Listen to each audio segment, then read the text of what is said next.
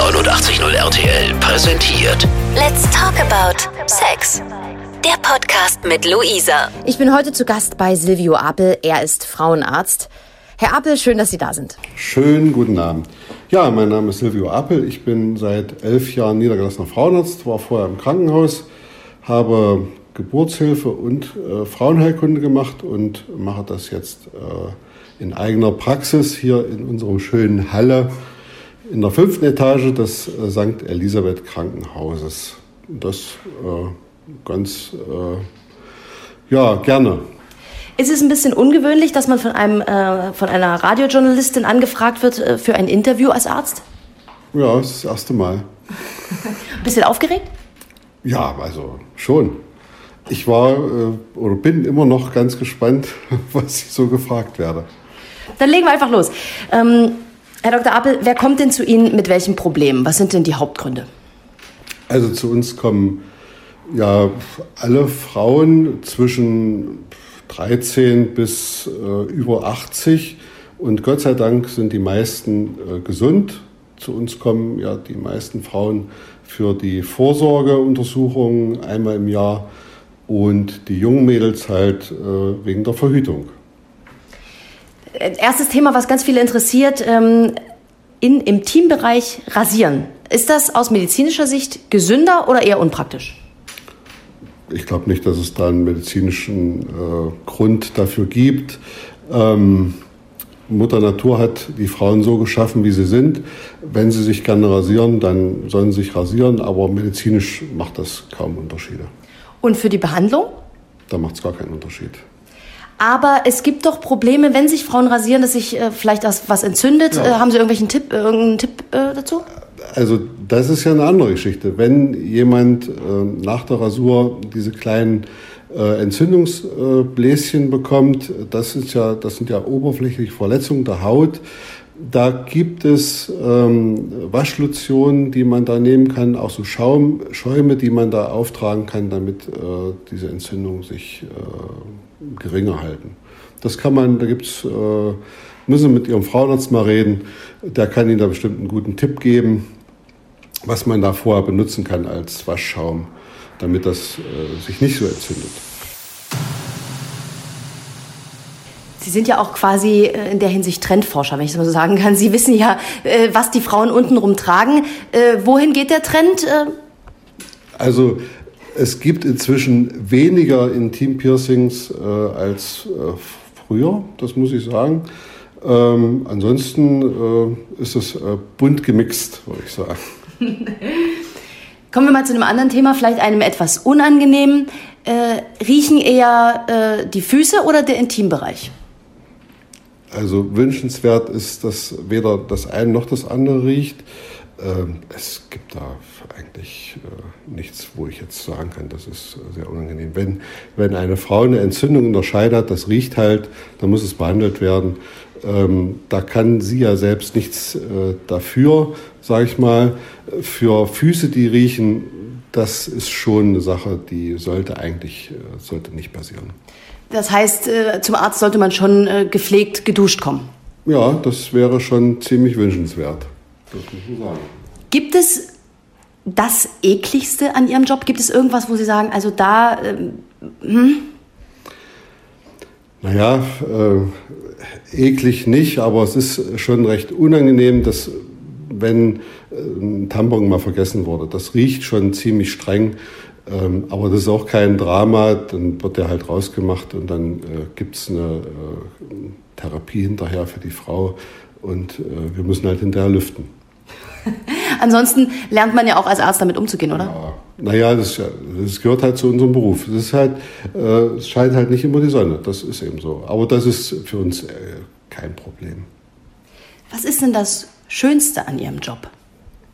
Das sind glückliche junge Frauen, die ihre Kinder, die vor sechs Wochen geboren wurden, im Arm haben und sie mir stolz zeigen. Ähm, Das ist schon ein ziemliches Glücksmoment. Und es gibt so äh, Fälle, wo man äh, mitfiebert, wo man einem hofft, dass alles gut geht und äh, man dann auch sehr, sehr froh ist, wenn es alles gut geht.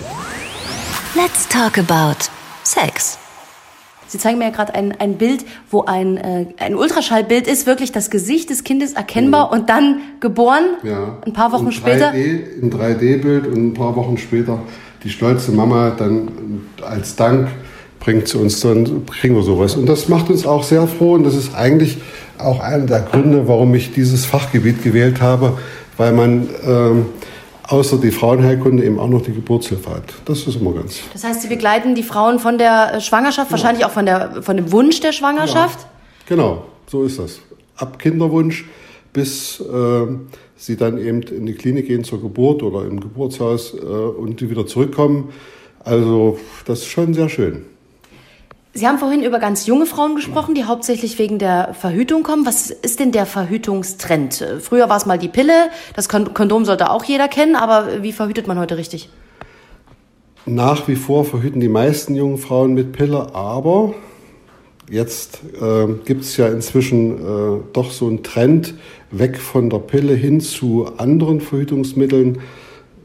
Sehr, sehr spannend, ähm, interessant, ähm, nicht immer zum Wohlwollen äh, äh, auch der Frauenärzte muss ich mich mit einschließen. Inzwischen haben wir aber diesen Trend erkannt und äh, bei uns gibt es ja auch inzwischen eine ganze Menge andere Möglichkeiten, sicher zu verhüten. Kondom ja, Diaphragma ja, aber die neuesten Geschichten sind ja äh, Kupferkette und Kupferperlenball. Das ist ganz groß im Kommen jetzt. Da muss ich Sie ja ganz fragen, äh, sind Sie ein Pillenbefürworter? Äh, Wo- Wo liegt der Vorteil? Oder sagen Sie, naja, man kann schon mal was anderes probieren, es gibt auch genug Kritikpunkte?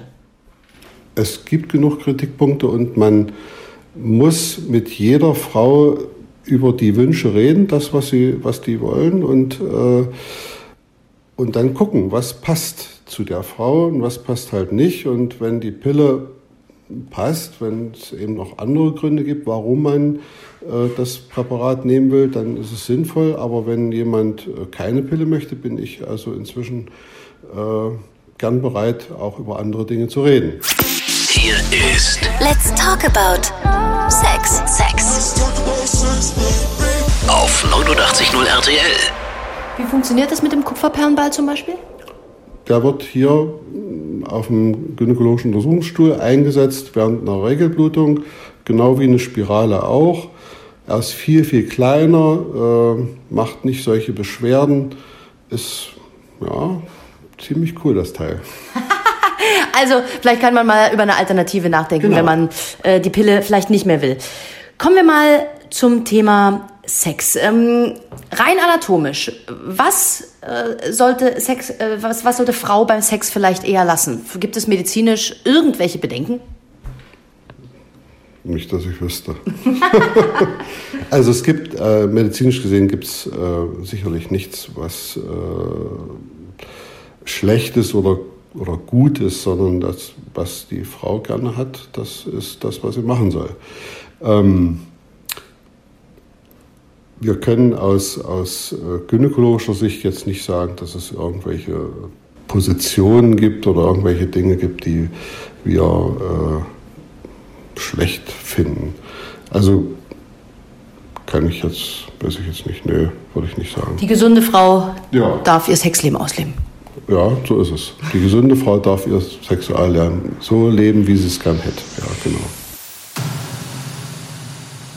Weil wir aber äh, gerade beim Thema Sex sind, Richtung Geschlechtskrankheiten, ähm, worauf sollte Frau da achten? Wir haben ein bisschen eine Zunahme von äh, diesen Geschlechtskrankheiten, die wir dachten, dass es die nicht mehr gibt. Gonorrhoe, Syphilis äh, eher selten, aber äh, Gonorrhoe kommt äh, wieder. Wir sehen doch hin und wieder jetzt äh, Frauen. Da sollte man auf allzu viel Freizügigkeit äh, vielleicht äh, doch verzichten und dann, wenn man den Partner nicht kennt, äh, doch mit Kondom zusätzlich verhüten. Das wäre schon ganz sinnvoll.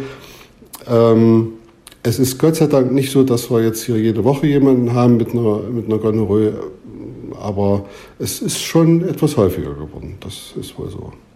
Da kommen wir mal zum Thema Hygiene. So, warte mal. Ja? Ein, eins müssen wir. Und zwar äh, Chlamydien. Äh, das ist eine Sache, die liegt uns so ein bisschen am Herzen, weil es gerade die Chlamydieninfektion ist leider eine Infektion, die äh, mit wenig Symptomen einhergeht. Äh, bei der Frau manchmal ein bisschen Schmerz, beim Mann gibt es fast gar keine Symptome. Äh, bis zum 25. Lebensjahr gibt es für jede junge Frau die Möglichkeit, einmal im Jahr ein Chlamydien-Screening äh, durchführen zu lassen beim Frauenarzt. Das ist sehr sinnvoll, weil eine Chlamydieninfektion zu einer Verklebung der Eileiter führen kann und zu einer späteren äh, Kinderlosigkeit. Das sollte man also ruhig wahrnehmen. In dem äh, Jahr, wo man also sozusagen mit äh, Geschlechtsverkehr anfängt, ab da darf man schon so ein Chlamydien-Screening einmal im Jahr machen lassen. Sollte man also wirklich wahrnehmen. Let's talk about Sex. Bleiben wir beim Thema äh, auch Hygiene. Hm, wie viel sollte ich, wie viel Hygiene sollte ich in meinen Intimbereich investieren und was ist Quatsch? Scheidenspülungen sind Quatsch. Normales Duschen reicht völlig aus. Und wie man seine äh, Menstruationsblutung auffängt, ist äh, relativ egal. Also ob Sie eine Vorlage nehmen, ein Tampon oder eine Menstruationstasse, ist jedem selbst überlassen. Äh, Gibt es keine Vor- oder Nachteile aus medizinischer Sicht. Die ganzen Waschlotions ähm, und äh, ist das, äh, kann man das benutzen oder ist das schon zu viel? Waschlotion kann man benutzen für den äußeren Intimbereich. Keine Scheidenspülung, nichts da in die Scheide reinmachen. Das macht der Körper alles selber und da würde das eher kontraproduktiv sein, weil es die Scheidenflora durcheinander bringt. Ähm, zu viel ist auch nicht gut. Das schädigt eher den Schutzmantel der Haut und äh, da gibt es eher Probleme dann mit Pilzinfektionen. Du hörst 89.0 RTL. Let's talk about Sex. Wissen Sie mehr über Sex als andere Männer? Nein, definitiv nicht. Warum sind Sie sich da so sicher?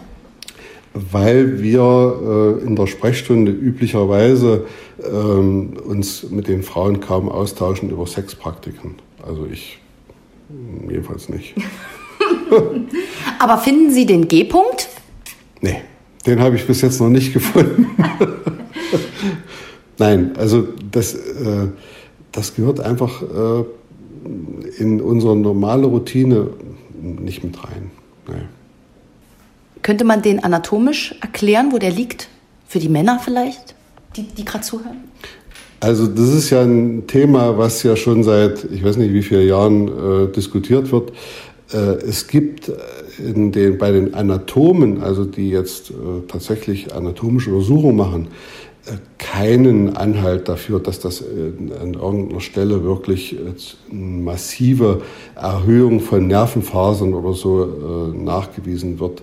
Es ist ja immer mal die Sprache davon, dass an der vorderen Scheidenwand äh, da so eine Stelle sein soll, die tatsächlich eine mehr Durchblutung und eine höhere Dichte von Nervenfasern hat. Aber ich glaube nicht, dass das bis jetzt nachgewiesen worden ist. Das ist ich denke es ist ein bisschen Mythos. Aber hm, wer weiß. Was ist, wenn Sie eine Patientin im Supermarkt treffen? Dann grüßen wir uns freundlich, wenn wir wissen, dass wir uns kennen. Aber äh, wir unterhalten uns äh, nicht über äh, unsere äh, Beziehung, wo wir uns äh, herkennen. Das eher nicht. Man lächelt sich meistens nur zu und grüßt. Was sagt denn Ihre Frau, Freundin dazu, dass Sie Frauenarzt sind? Ich bin glücklich schon seit äh, vielen Jahren verheiratet. Ähm, ja, die weiß auch, äh, was wir hier äh, tun. Sie ist ja auch Frau, sie geht auch zum Frauenarzt und ähm, ja, hat sich damit arrangiert. Ich bin halt Arzt, ähm, zufällig auch Frauenarzt. Das ist eben so ist ja nicht jetzt unbedingt der attraktivste Beruf, den man haben kann, wenn eine Frau kennenlernt, oder?